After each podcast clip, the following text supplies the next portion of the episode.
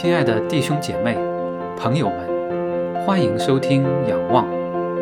仰望是红举弟兄正道、辅导、灵修、敬拜的播客侍奉平台，传扬神的福音真道，见证神的荣耀恩典，彰显神的圣洁公义。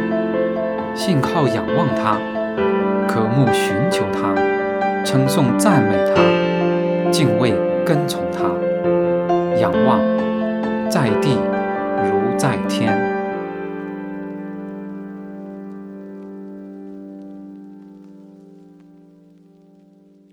弟兄姐妹平安。马可福音第十一章中，主耶稣融入了圣城，咒诅了无花果树。洁净了圣殿，教训了众人，但祭司长和文士却想要除灭他。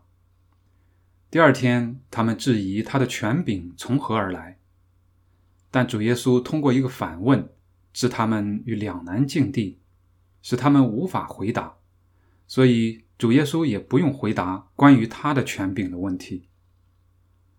但接下来，他并没有直接走开，而是。对他们讲了一个凶恶佃户的比喻。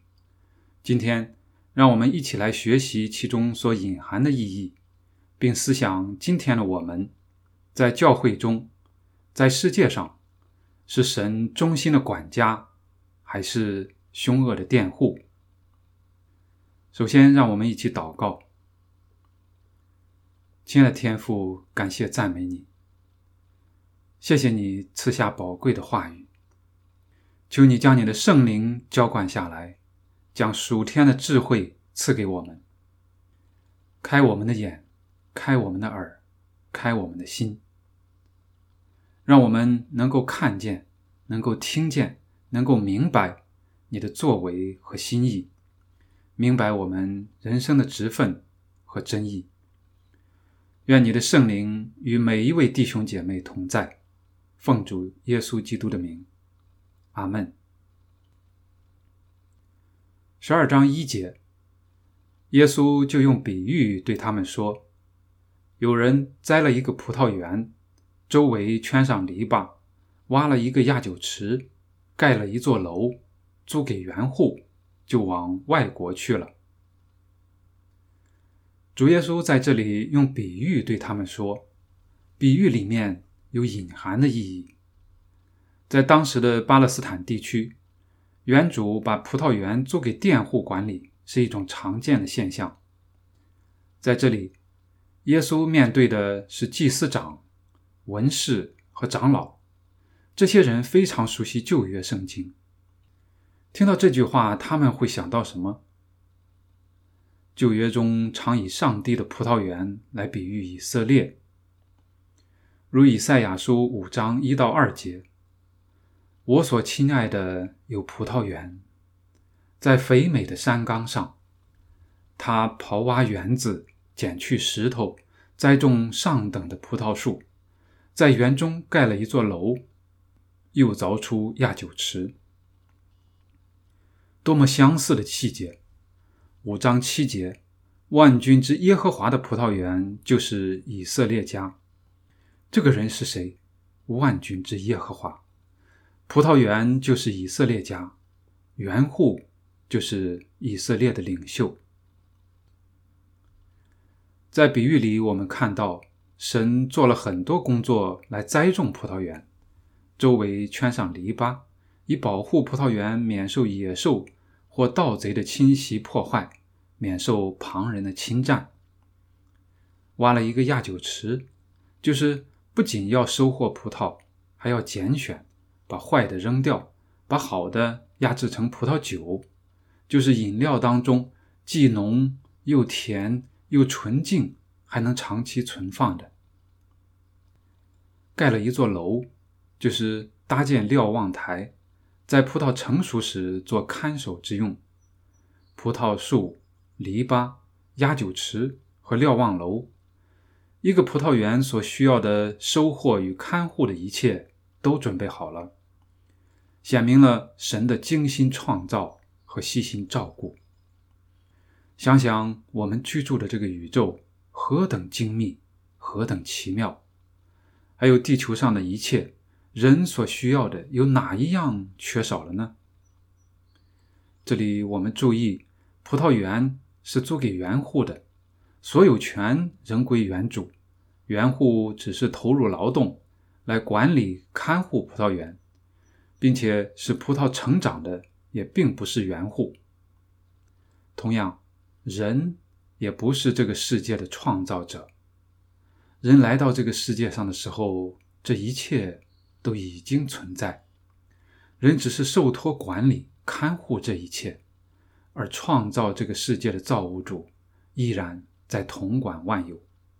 就像比喻里的原主，并不是不在了，他只是往外国去了。十二章二节。到了时候，打发一个仆人到园户那里，要从园户收葡萄园的果子。在当时，园主把葡萄园租给佃户时，会约定以一定比例的收成作为租金。葡萄树栽种以后，最多五年开始收取。现在，园主打发仆人到园户那里收果子。旧约中经常以仆人指神的先知。受神的差派，作为神的代表，向众人传讲神的话语和旨意，结果怎样呢？十二章三到五节，园户拿住他，打了他，叫他空手回去。再打发一个仆人到他们那里，他们打伤他的头，并且凌辱他。又打发一个仆人去，他们就杀了他。后又打发好些仆人去，有被他们打的，有被他们杀的。园户不断升级的暴力，仆人们的不幸遭遇，和旧约时代众先知的遭遇一致。耶利米书二十章二节，祭司伊麦的儿子巴斯户尔就打先知耶利米。历代之下二十四章二十一节，众民同心谋害撒加利亚。就照王的吩咐，在耶和华殿的院内用石头打死他。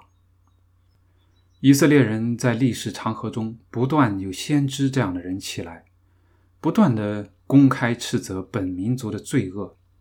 很多民族历史上都有自己的教育家和智者，但以色列的先知们是直斥本族的罪恶，并且不惜冒死前仆后继。在耶稣的比喻里，我们看到，虽然园户如此凶恶，园主还是坚持不断的打发仆人来。他很有耐心和恩慈。我们的神也是这样，他很有耐心，因为他对所创造的充满爱和恩慈。谁曾经等待过所深爱的人回心转意？如果一个人深爱他的恋人，但恋人要离他而去，他会不会轻易说随他去？或者一个人深爱他的孩子，但孩子却背逆他，他是否会直接赶走孩子？还是他们会想尽千方百计，努力使对方回心转意？如果不是，说明他的爱还不够深。如果他深爱对方，他一定会这样做。我们的神也是这样。他之所以一而再、再而三的派遣仆人来，正是因为他深爱世人。在比喻里，原主的耐心与爱在六到八节达到顶峰。原主还有一位是他的爱子，幕后又打发他去，意思说他们必尊敬我的儿子。不料那些园户彼此说：“这是承受产业的，来吧，我们杀他，产业就归我们了。”于是拿住他，杀了他，把他丢在园外。根据犹太律法，一块土地在主人死后，如果没有后裔去认领，就会被宣告为无主之地，佃户就可以认领。这里我们看到。佃户的动机是杀死原主的儿子，将葡萄园据为己有，不可杀人、不可贪恋他人财产的诫命丢在了脑后。那么爱子指谁呢？我们都很清楚，是指耶稣基督自己。马可福音前面的章节也不止一次宣告了这一点。在比喻里，耶稣把自己与父连在了一起。同样，根据犹太律法，儿子是拥有法律权利的，而奴仆没有。打发仆人来，原主寄希望的更多是原户的良知；而打发儿子来，诉诸的是法律权利，因为儿子是除他以外唯一在法律上对葡萄园拥有主权的人。儿子作为父亲的代表，拥有父亲的权柄，来到父亲的园子宣告父亲的旨意，但园户却想杀死他，以占有葡萄园。他们以为儿子来，表明或许园主已死，杀了儿子，他们就可以占有那产业，真是何等贪婪与残暴！十二章九节，这样。葡萄园的主人要怎么办呢？他要来除灭那些园户，将葡萄园转给别人。在希腊文里，翻译成“园主”的词，既有主人的意思，也指主神。是的，他是主，他是神，他的审判一定会来到，绝不会迟延。如果这些领袖和百姓执迷不悟，他们。必将面临灭亡。注意，这里他要来，说明他未死。虽然人看不见他，但他亘古永在。他也有绝对的能力除灭那些园户，有无可置疑的权柄将葡萄园转给别人，因为他才是葡萄园的真正主人。他有自由和权利把他的产业给那些能结果子的人。亲爱的弟兄姐妹，在神的眼里，我们是怎样的人？主耶稣接着引用了诗篇一百一十八篇二十二到二十三节，经上写着说：“匠人所砌的石头，已做了房角的头块石头，这是主所做的，在我们眼中看为稀奇。这经你们没有念过吗？”这是诗篇和一些旧约书卷中预言弥赛亚的经文。新约里，房角石直接指向耶稣，在比喻里，通过原户所砌的原主的儿子和匠人所砌的石头，耶稣有意识地把自己和石头联系了起来。更重要的是，匠人所砌的石头会被神立为房角的头块石头。耶稣不仅预言了自己的受难，也预言了自己被父高举。通过这个引用和联系，耶稣不仅间接地回答了犹太首领关于他的权柄从何而来的质问，还为他当时的观众和之后的读者指明了永远的盼望。我们的神总是用自己的大能，为了他的荣耀，使软弱的变为刚强，至柔至弱的。甘愿受死，变成了至为宝贵的房角石，这是主所做的，在我们眼中看为稀奇。福音充满了反合性，是人认为不可思议、出乎意料、超乎期望的神所做的功。在福音里，在前的倒要在后，在后的反要在前。背弃的石头成了最宝贵的房角的头块石头，神奇妙莫测的作为显明在他的话语里，也显明在他受膏者米赛亚的身上。人只有感叹惊奇，感谢赞美主。虽然他的子民一再背弃他，他的旨意最终必将完全成就。听了耶稣的比喻。犹太领袖会回转吗？十二章十二节，他们看出这比喻是指着他们说的，就想要捉拿他，只是惧怕百姓，于是离开他走了。这些犹太领袖心里很清楚，那些凶恶的园户就是在说他们，但是这并不能让他们悔改。在这里，他们离开他走了。耶稣就是道路、真理、生命。现在他们离开了这道路、真理、生命之后，他们仍然像那些园户一样，硬着心要除灭耶稣。耶稣也按着父的定旨，一步步走向哥哥他，像比喻里一样被钉死在城外。但三日后，他从死里复活，也像比喻里一样被父高举。那蒙拣选的将与他一同被建立，因为他是房角的头块石头，整个新房子将从他开始被建造起来。而那些凶恶的、不知悔改的犹太领袖，也必然像比喻里的园户一样，将来要受到最后的审判，他们面临的将是灭亡。以上。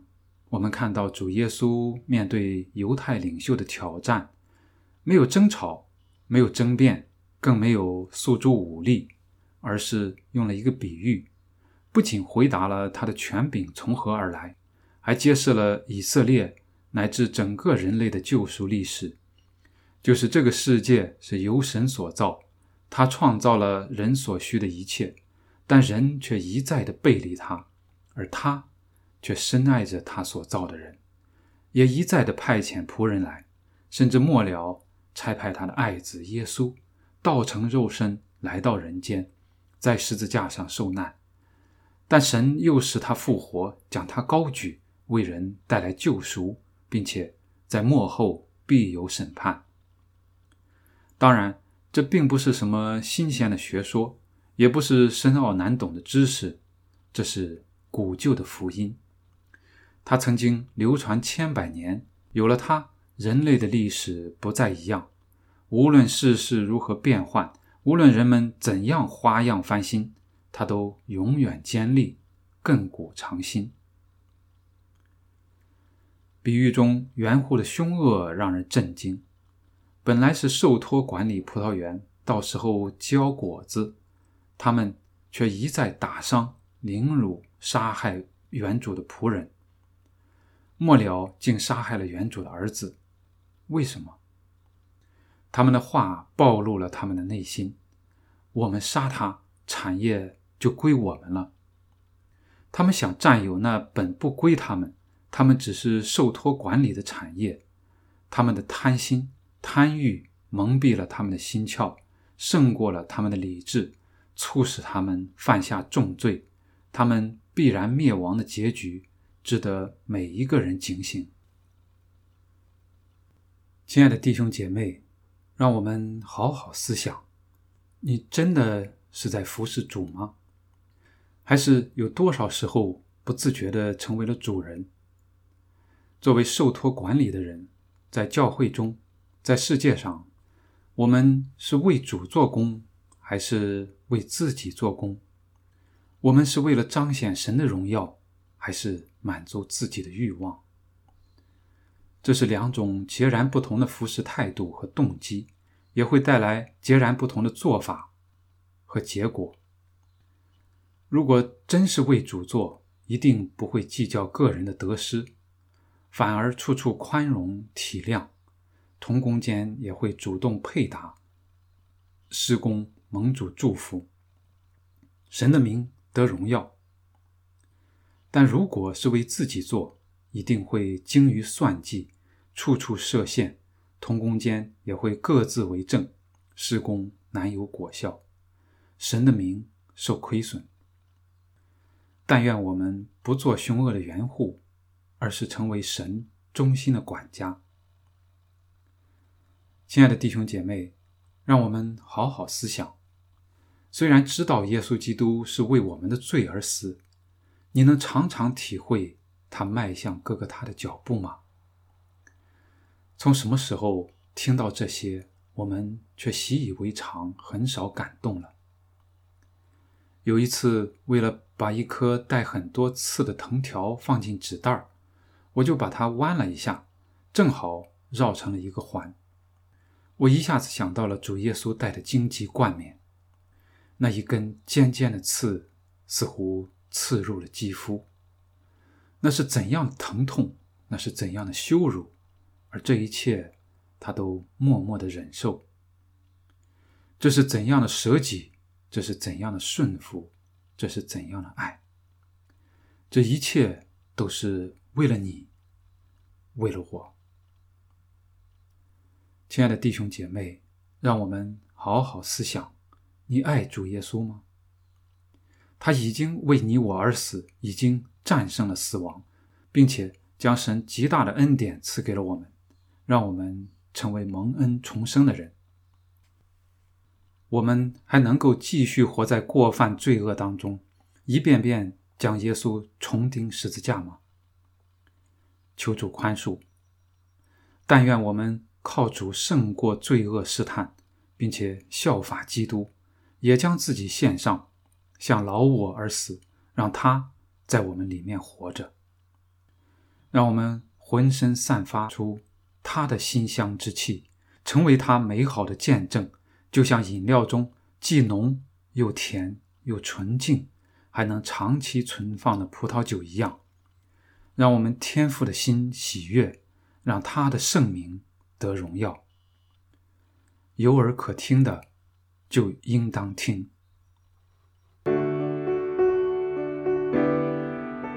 谢收听本期《仰望》，请为红举弟兄的服饰代祷。欢迎订阅播客，及时收听最新播出，并转发分享。更多信息请访问网站 ywbehold. 点 podbean. 点 com。愿上帝赐福于您和您的家人。